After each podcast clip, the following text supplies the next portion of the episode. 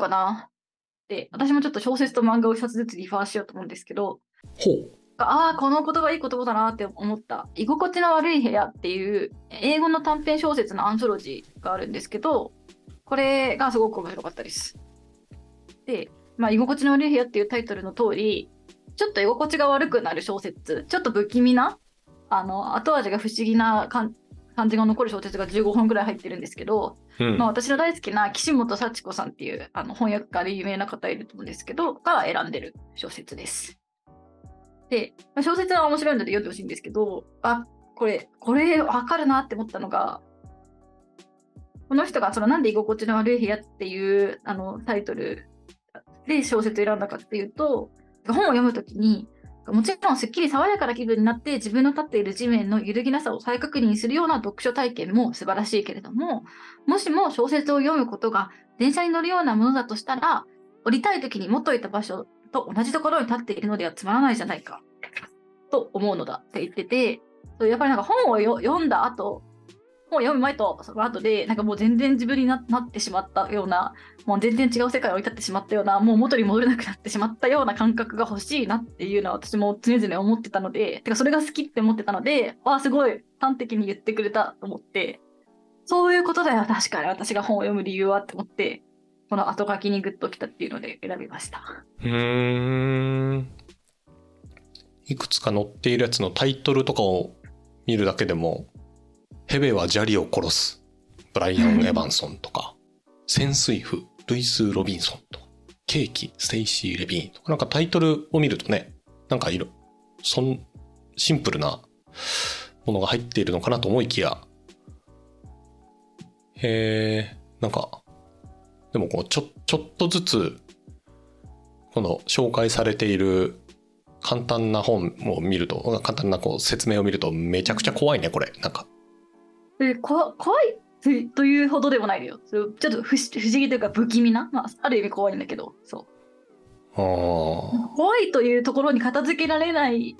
ような居心地の悪さがあるかも、むしろ。怖かったらさ怖かったでいいじゃん。その怖いとも言えない。へえ、奇妙ね。うーん。そう、収まりの悪さがね、あってね、素晴らしかったですね。うーん。後書きが良かったと。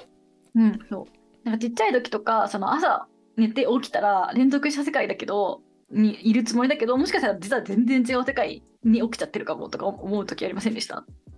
うん。てか実際に私はそうだと思ってる。あ、そう思ってる。あ、そう。なんかうん朝になんかそうそういうような気持ちになる。なんか、へえ。なんか読み終わった後、あれなんかちょっと違う世界行っちゃったかもしれないみたいな気持ちになる。賢者は腕によりをかけて不安になる物語を集めたと。そう。なんでね、収まりの悪い小説ばっかり。すげえな。あの胸の中で収まりの悪い小説ばっかり。でも短編だから、待ち時間、ミーティング、待ち合わせとか商談に10分早く来ちゃったっていう時に、こう、一冊読み終わ1話読み終えられるような感じです。へえ。なるほど。こういうこはい。う、なんて言うんだろう。うん。本のレビューサイトとかあるじゃないですか。うんうん。ああいうのでこう見た時にこう私レビューが割れてる本が好きなんですけど、はいはいですね。いい感じに割れてますね。割れてますか？あ、よかいいった。感じに、いい感じに割れてますよ。意味が伝わらない話が多く退屈に感じたって書いても書いてる人もいて。まあまあ、こういうものはそうなんだろうね。うんうんうんうん意味っちゅうのは難しいですね。なるほどね。で、その、この後書きを読んだ後に、あ、そういえばあの漫画面白かったなって思った漫画が一個ありまして、ほう。それが、えっ、と、ザジローっていう方が書いてる、ラピッドコミューターアンダーグラウンドという漫画です。うーん。うん。地下鉄のザジっていう映画があるんで、まあ、映画が好きな方なのかなって思うんですけど、この人の漫画自体は何かっていうと、ザザジローはサラリーマンですと。電車で通勤するサラリーマンで、自分は電車の中であの漫画を描いてますっていう設定で漫画を描いてる人なんですよ。でよく本当に電車で描いてるんですか？とか聞かれるんですけど、本当に描いてます。駅のキオスクではもう漫画がグッズがう、あの漫画のグッズが売っていて、誰だって電車の中で漫画が描けるのですみたいな感じで、ずっとちょっと今日はこんな不思議な漫画を描いていたらこんな不思議な体験があったとか、今日はこういう漫画を描いたみたいな感じで、ちょっと薄暗いなんか陰気な人しか通ってそうな駅の駅と電車の中でこうなんか漫画を描いてますっていう設定の漫画をずっと発表してるっていう。うーん。ラピッドコミューターアンダーグラウンドも、普通に訳せばあれだもんね。こう、快速、通勤快速、通勤快速地下鉄ってことか。そうそうそうそう。ああ、しかも東京メトロ東西線っていうすごい具体的な、ぐ具体的な この通勤快速がある路線を選んで書いてらっしゃると。東西線混むでそう。だから多分ね、漫画書いてないんだけど、本当は。でもなんかそういう、ちょっとさ、その、なんていうの、この人もそういうのが好きなんだろうなって思った。物語を通して、ちょっと変な世界飛んじゃった気持ちになったりとかするようなものを作りたいと思ってるんだろうなっていう感じがして、この中で電車？うん。で電車で降りたら変なところに降り立ってしまったみたいな感覚にあのある漫画だったなっていうのをちょっとダイレクトに電車から連想して、取り上げてみました。で、久しぶりに読んだらやっぱ面白くて。うんえーこの人の次は大きな電車っていう、これも漫画なんだね。なん出してんだ。あ大きな電車って今いう、。回あの、あれでした。あの、みんなが人気のやつを選んでません。みんな知らなそうなやつを選んでます。いや、大きな電車って、え？本だ ?1 ページ？何なんだ？なんか、あかね書房から出てる大きな電車ってやつは、巨大な電車の中に家や店、図書館があり、小さな電車まで走ってたっていう絵本らしい。えー、絵本？すげえな。電車の中に電車があるんだ。うんへえ。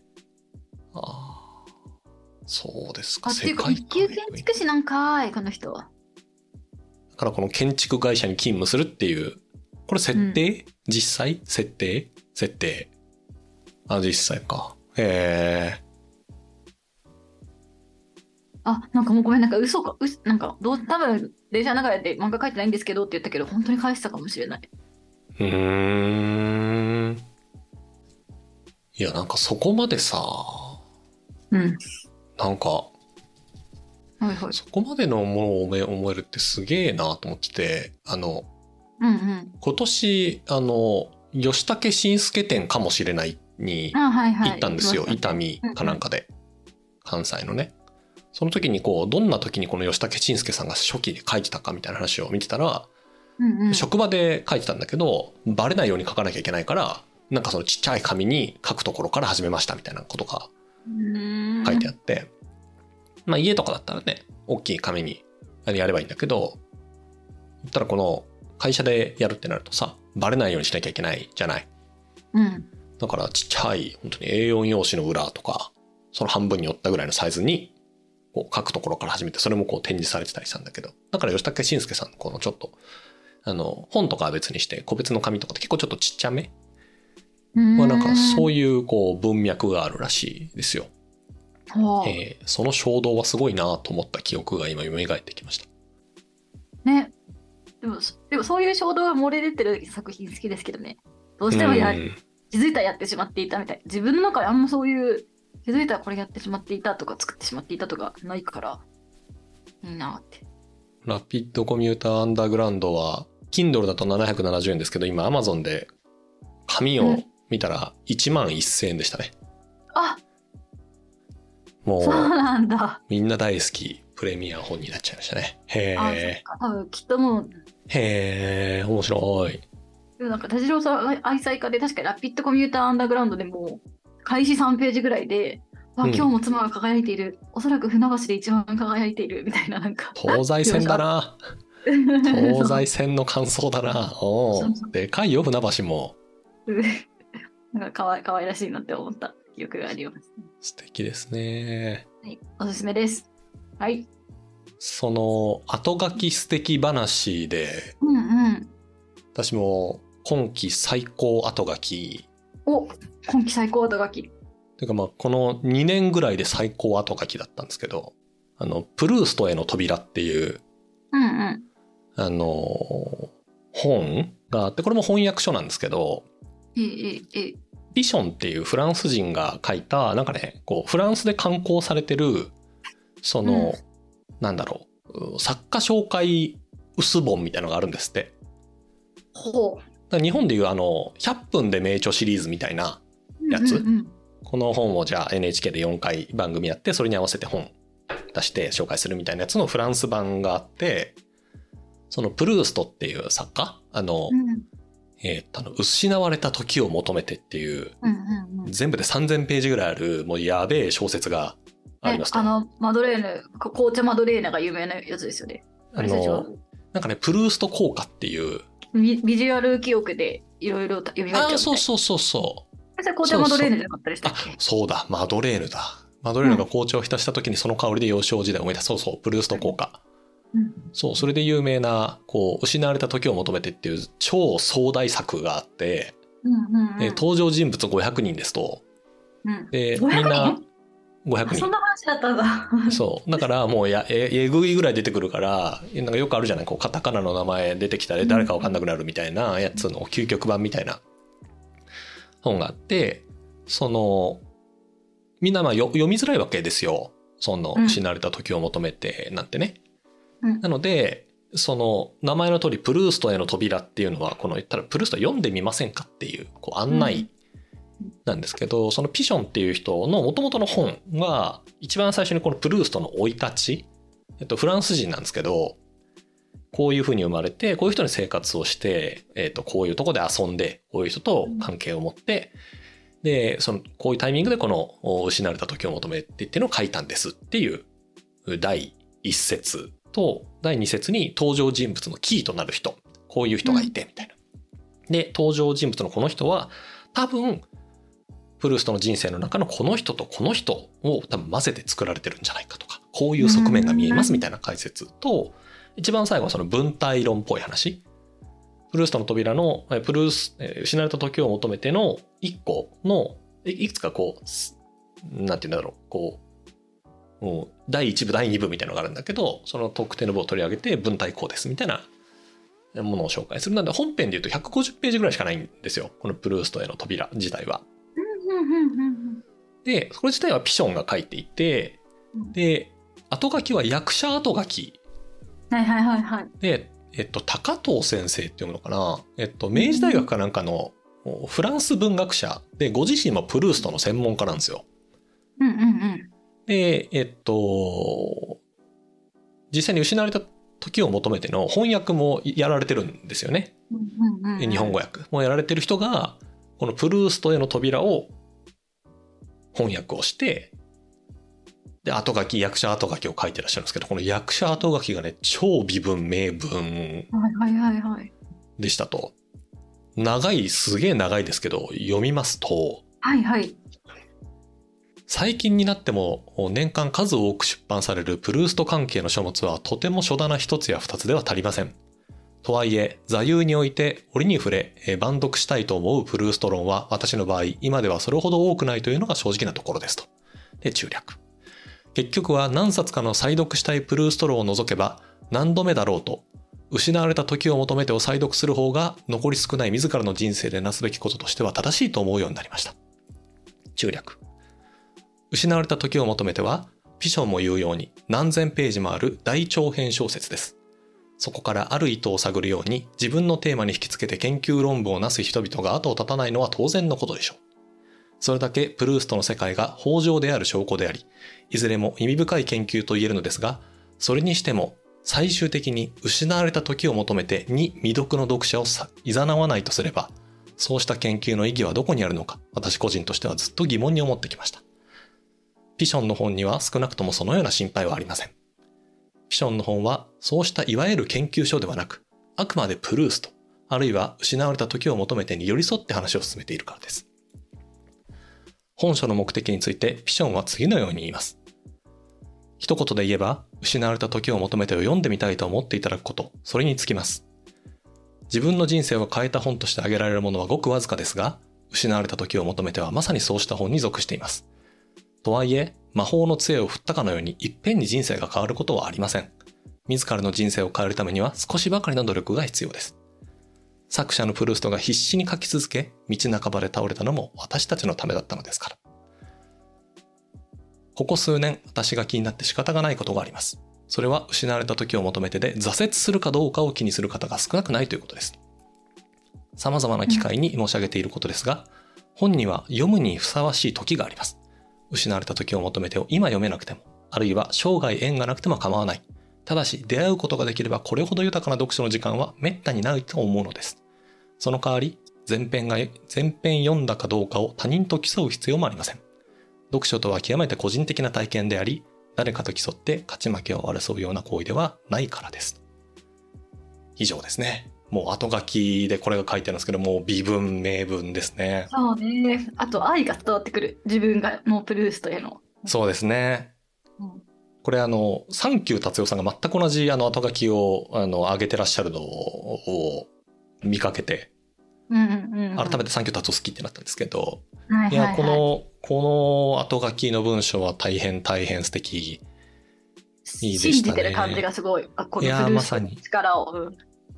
で、確かにこのピションの本を見ると、こう、なんていうんですか、プルーストってすげえ人生苦労してるんですよ。うーん、そうなんだ。うんもうすごいなんか、まあ、金ねえなみたいなことだったり、で、えっと、プルースト自身は男性で、かつ男性が好きなんですけど、難しいのが、女女性のことが大好きな男性が好きなんですよ。あ、そうなんだ。難しい。そう。で、っていう難しさと、その人たちの気を引くために使っていた方法の一つが、その好きな人が好きな女性を好きなふりをするっていうので気を引こうとしていたっていうのがあっプルースト。ていう間に、あっという間にやろうとするみたいな。あそうそう、まさにまさに。っていうのをずっとしていて、当然こういろんな挫折をするわけじゃないですか、恋愛の面でうんも。うんとか、めちゃくちゃ、えっと、貢いだ男に、なんかね、飛行機買ってあげたりとか、飛行機の操縦免許、あ全然金ないんですよ。全然金ないんですけど、飛行機買ってあげて、飛行機の操縦免許も取らせてあげた後に、その人が奥さんとどっか行っちゃうとか、それは奥さんなのでどっか行っちゃうんですけど、まあ、みたいな、こう、いろんなことが、ここの、奥さんがいる状態で好きになって貢いで。えそうそうそうそうそうそう。まあ、っていういろんなこうものがこの失われた時を求めてっていうものの中にこう詰まっているからやっぱりだからいろんなね観点から研究ができちゃうわけですけどこれと同じようにここの後書きの中でも言うようにこの中にある世界観っていうのは北条なんだろうなっていうのを感じさせてくれるミキさんが言うように愛のある後書きですね名文でしたね。いい話や。うん。これは私が読んで良かった本の一つでもあるし、まあ、出会えて良かった後書きというか、まあ、文章の一つですね。翻訳者の方って、なんかその、いつも思うんですけど、翻訳者ってすごいスキルですよね。なんなんとなく、言葉のイメージ的には、翻訳できればいいような、あの感じがあるけど、なんていうんですか、うみんな大体、日本語能力が、というか、クリエイティブというか、あの大体素敵な後書きを書きますよね。そうね。なんか日本語が分かるとか、まあ、日英両方分かるっていうこととはやっぱ全然違う、そう、全然違うスキル。そうん、が、ここでは必要ですよね。本当にそれはそうですね。そうう。ね。岸本さんとかもそうですし、あの金原水人さんとかもね、すごい文章よよい良いので有名ですよね。まあ大体あと後書き、どんな学術書の後書きとかでも結構面白かったりとかするし、後書きが面白いですよね。そうね。さっきのすごい物理学講義も物理のことも分かってなきゃいけないんですけど、イタリアでその文学賞を取ってるような文章なので、うん。単純に訳すだけだとね、言葉のトーンも、なんか素敵だと思われる文章も当然イタリア語と日本語で違うはずなので、うんそれをいかに損なわずに、その素敵さを生かすのか、なんだろう、直訳というか、言葉の漢字を生かすのか、みたいなことを考えると、まあ、難しいですよね。うん。まあでも、うん、いい翻訳ができる人はもう漏れなく素敵な人ですね。本当に見ました。じゃあ次は、えー、どうしようかな。じゃあ最後、あの、漫画で、一押しの、またちょっと、これは普通に読んでた出会わなそうな漫画1個紹介します。世界は言葉っていう斉藤春道さんっていうあの方が書いてる育児漫画日記っていうのがめっちゃ面白かったので、これがおすすめ。で、この斎藤、これもあのコーダの方から教えてもらったんですけど、斉藤春道さんも、えっと、あれか、せんあれ？もともとそう、もとあの先天的に音があのなない世界で生きてるというか、ずっと手話でずっと生きてる方で、で、奥さんも手話で喋る方と結婚して、で、子供生まれたっていうような形で、お子さんはあの遺伝する可能性もあるから、あの人によるんですけど、あの斉藤さんのご夫婦のお子さんは2人とも喋れるあのあのお子さんだったで、その4人でどうやって子育てをしていったかみたいな、2人とも音がない中でどうやってあの子供とコミュニケーションを取っていくかとか、どうやってあの自分が大切に持ってるよっていうことを伝えていくかみたいなこととかのなんか試行錯誤の日記を、なんか斉藤さん自身もなんか文章でもともと日記を書いてたけど、どうにもこう自分が今やってることとかが、こううまく記述できた気がしなくて、絵で描いてみたらしっくりきたので、絵日記にしました。みたいな感じで、漫画になってる。うーん時々エッセイとかも入ってて、すごい面白い。今日は子供がお水をめっちゃ満足そうに飲んだ後に、コップを不満げに見て指さすことでおかわりをくれっていうことを表してきましたので。へーあ毎日書いてるんですね。あそうその2年分ぐらいの毎日書いてる日記をお載せてて、それがすごい面白いし、まあ私もその姪がいてもうすぐ妹の子供が1歳になるんですけど、まあ当たり前にそのなんかは言葉で話しかけてるから、まだ言葉通じないないから一方的に話しかけてるだけなんですけど、うん。あのこれせ、えっと、この世界を書く言葉の斉藤さんのところだと、は赤ちゃんの顔をむにゅってして、なんかむにゅってした時に何にも反応がなかったら、それはおっぱい欲しくないっていうことで、なんかほっぺをむにゅってした時に、なんか口をパクパクさせると、あ、お腹空いてるんだってことが分かって、おっぱいあげると飲むみたいなことを発見しましたとか書いてあって、だから本当は赤ちゃんだってコミュニケーションが取れる部分があるかもしれないのに、なんか言葉が喋れると、なんかそこをちょっと無視しちゃってる部分があるのかなっていう気づきがあったりとか、してんそういうのも面白い。こうなんか言葉で以外のところでこうどうやってあのまあなんて言葉であの音声言語以外のところでなんかどうやってこうい思いを伝えようかみたいなことの試行錯誤の記録がやっぱりこうこっち音声を物心ついた時からひたすらこうずっと音声言語でこう頼りきてきたところがあるのであなるほどこんなやり方がとかいうのがものすごいこう目が開ける感じがして面白かったですね。うーん斉藤晴光さんの今ポートフォリオサイトを見てるんですけどうんうん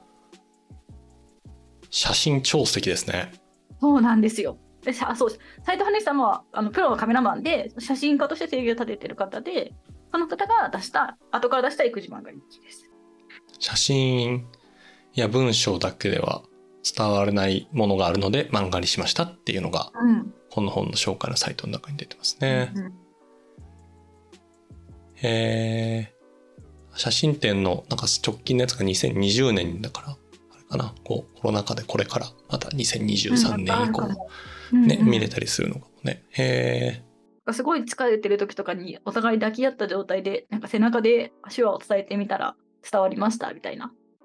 あのお互いの背中にあのでメッセージを送ってみたらお互い伝わってだから今までその自分があなんか災害が起きたりとか体力的に衰えてしまったりとかして目が見えなくなってしまったりとかどうしたらどうしようとかそういうことが一番の不安だったけど全然大丈夫だってことが分かってちょっとほっとしたみたいなことが書いてあって。うー。ん